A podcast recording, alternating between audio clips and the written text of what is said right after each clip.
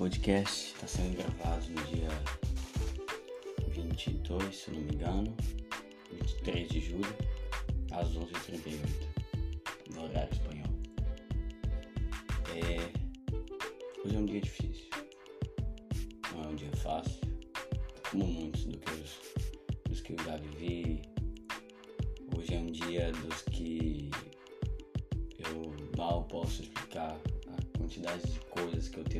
coração.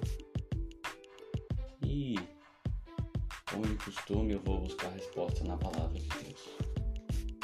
O capítulo 35 de Jó diz o seguinte: Respondeu mais Eliú e disse: Tens por direito de dizeres: Maior é a minha, é a minha justiça do que a justiça de Deus?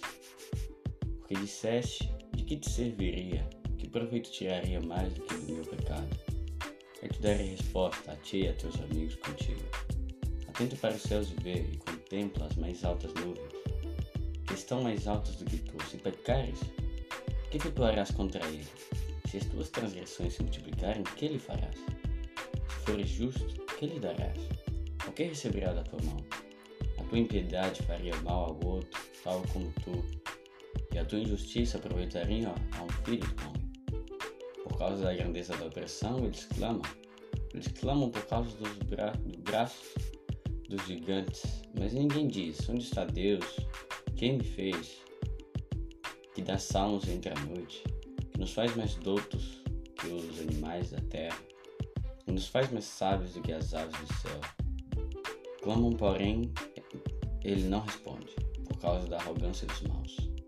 Certo é, certo é que Deus não ouvirá vaidade, não atenderá para ela o Todo-Poderoso. E quanto ao que disseste que não ouvirás, juízo há perante ele. Por isso, espera nele.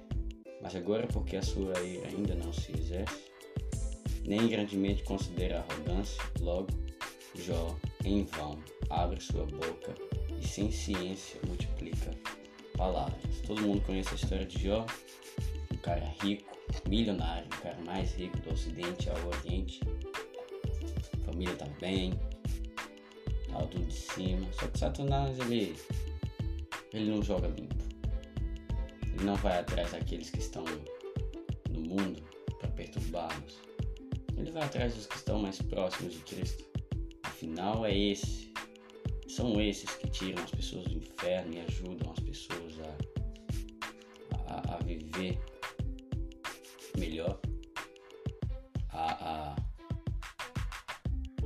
buscar a presença de Deus. Então, todos, todos sabem disso.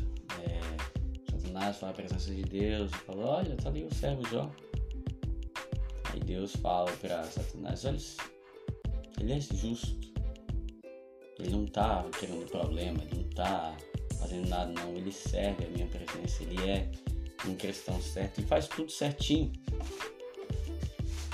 Aí Satanás, jogando sujo, como ele sempre joga, ele diz o que, o que, provavelmente nós pensemos algumas vezes. É normal que ele adore a sua presença, normal que ele esteja fiel ao Senhor.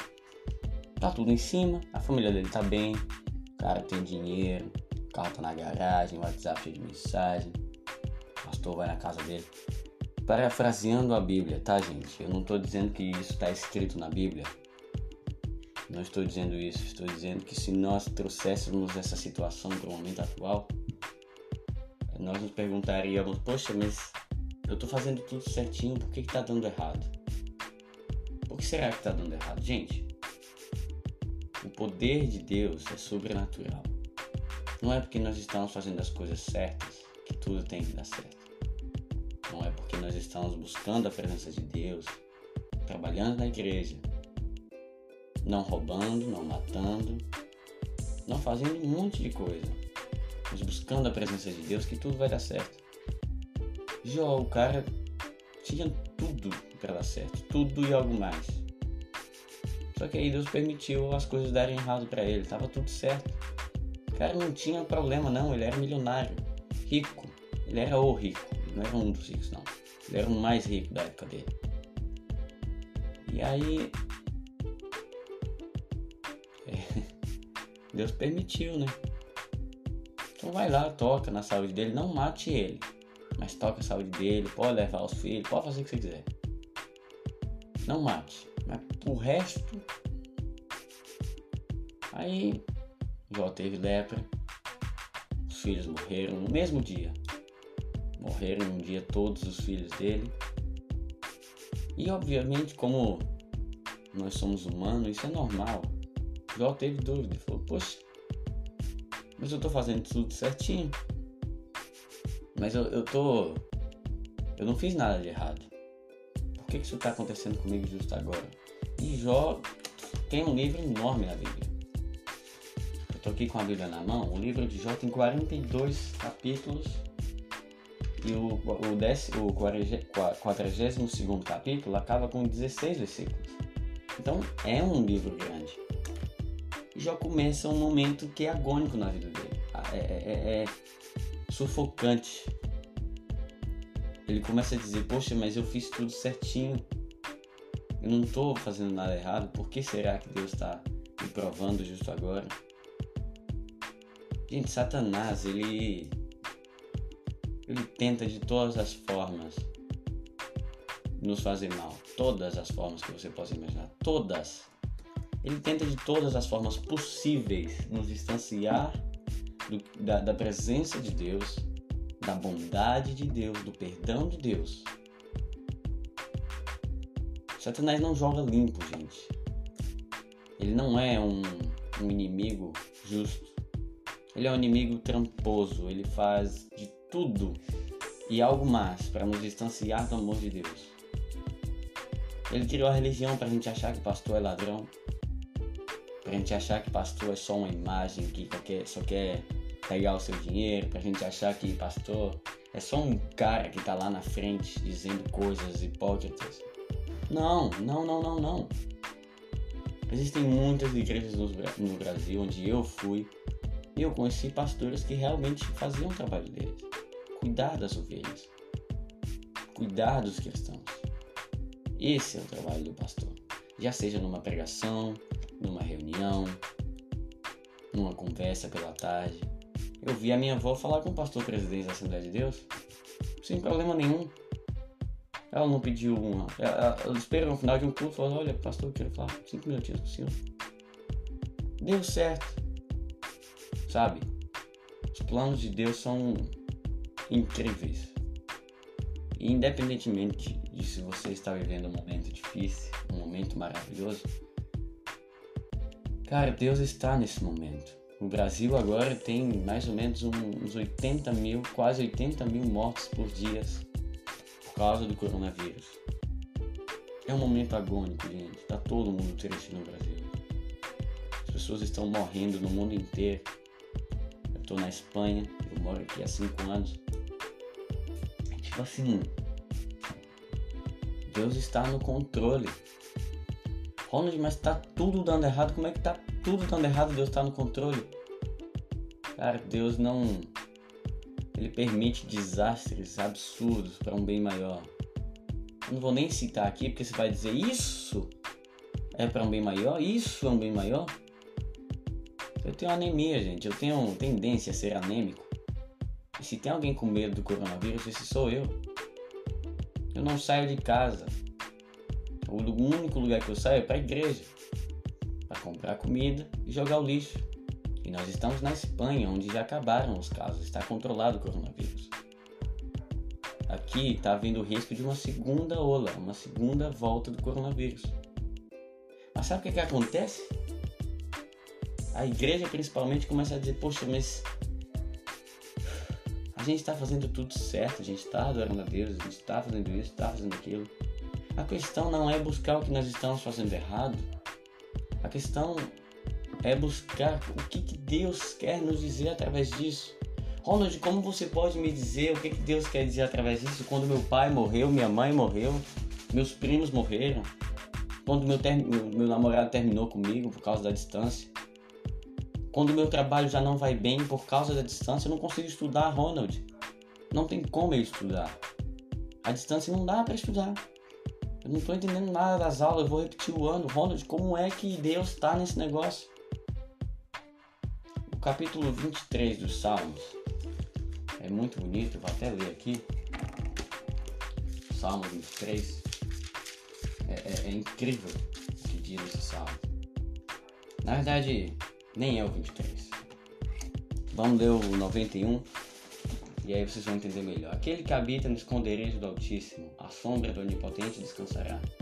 Direi do Senhor, Ele é o meu Deus, o meu refúgio, a minha fortaleza, e nele confiarei, porque Ele te livrará do laço do passarinheiro, da peste perniciosa. Ele te cobrirá com suas penas e debaixo das suas asas estará seguro. A sua verdade é o escudo e o broquel. Não temerás espanto noturno, nem seta que voe de dia, nem peste que ande na escuridão, nem mortandade que assole ao meu dia. Mil cairão ao teu lado, dez mil à tua direita, mas tu não serás, tu não serás atingido. Somente com os teus olhos olharás e verás a recompensa dos ímpios. Porque tu, ó Senhor, és o meu refúgio, Ó Altíssimo é a tua habitação, nenhum mal te sucederá, nem praga nenhuma chegará à tua tenda, porque os teus anjos darão ordem a teu respeito, para te guardar em todos os teus caminhos. Eles te, sustentar, te sustentarão nas suas mãos, para que não tropeces com teu pé em pedra. Fizerás o leão e áspide, alcançarás, calçarás aos pés o filho do leão e a serpente. Porque tão encarecidamente me amou, também o livrarei, poluei no alto retiro porque conheceu meu nome. Ele me invocará e eu lhe responderei. Estarei com ele na angústia, livrá-lo-ei e glorificarei. Dali-ei abundância de dias e lhe mostrarei a minha salvação. O capítulo 91 está dizendo assim: não importa, não importa. A situação é difícil, mas Deus continua no controle. Não importa o coronavírus no mundo, não importa certos governos no mundo que estão destruindo os países, não importa Deus continua no controle. As coisas continuam nas mãos deles. Ronald, mas por que, que a minha família está morrendo?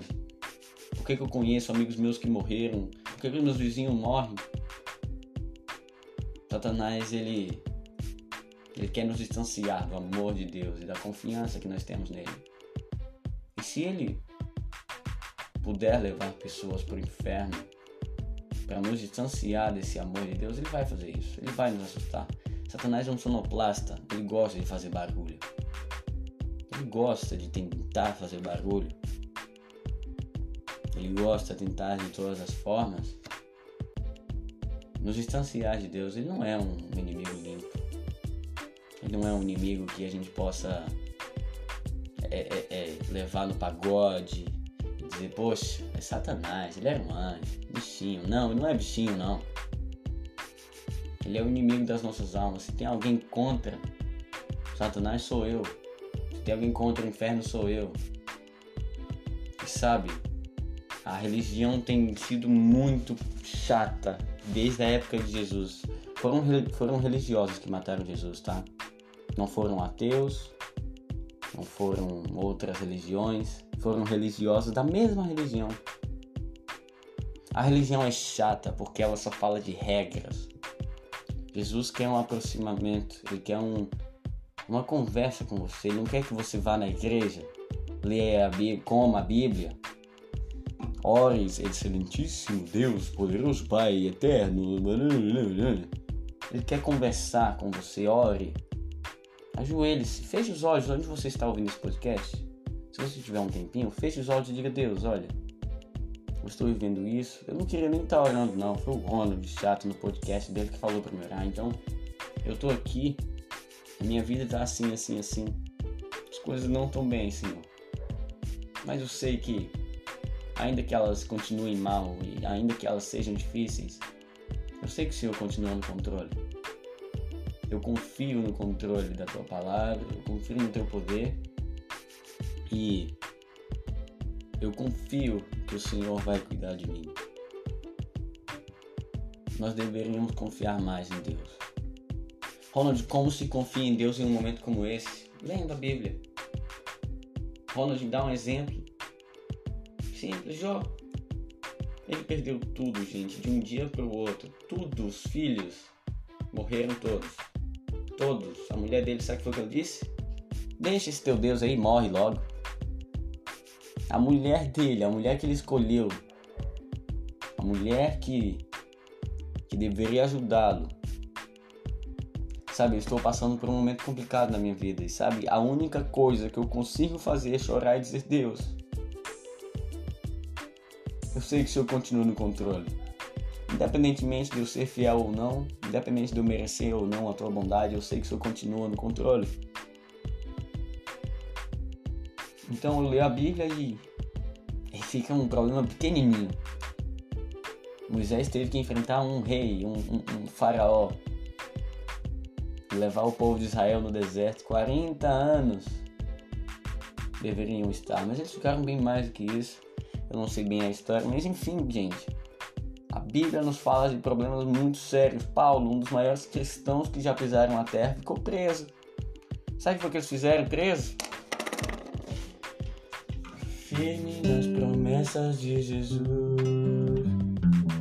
Firmes, firmes, firme nas promessas de Jesus, o Cristo. E cantaram.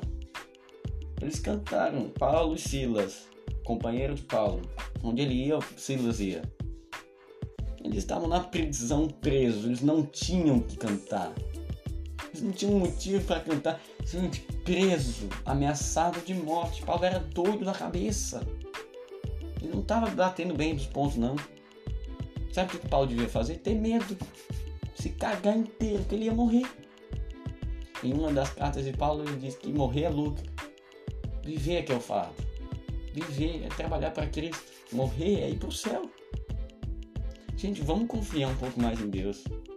Ah, Ronald, mas eu tenho mil motivos para desconfiar da, da bondade de Deus. Eu tenho mil motivos para dizer: eu briguei com o pastor, eu saí da igreja, estou afastado. Eu não quero saber de Deus por isso, por isso e por isso. Por esse governo, por esse, por esse momento, pela minha família, pelos meus estudos, pelo meu trabalho, meu relacionamento com a minha namorada, meu namorado, pela minha família. A situação está complicada, o dinheiro está acabando. Gente, existe uma vida eterna preparada para nós. Se não fosse assim, ele não nos não, Jesus não tinha dito nada de vida eterna se ele não tivesse preparando o lugar.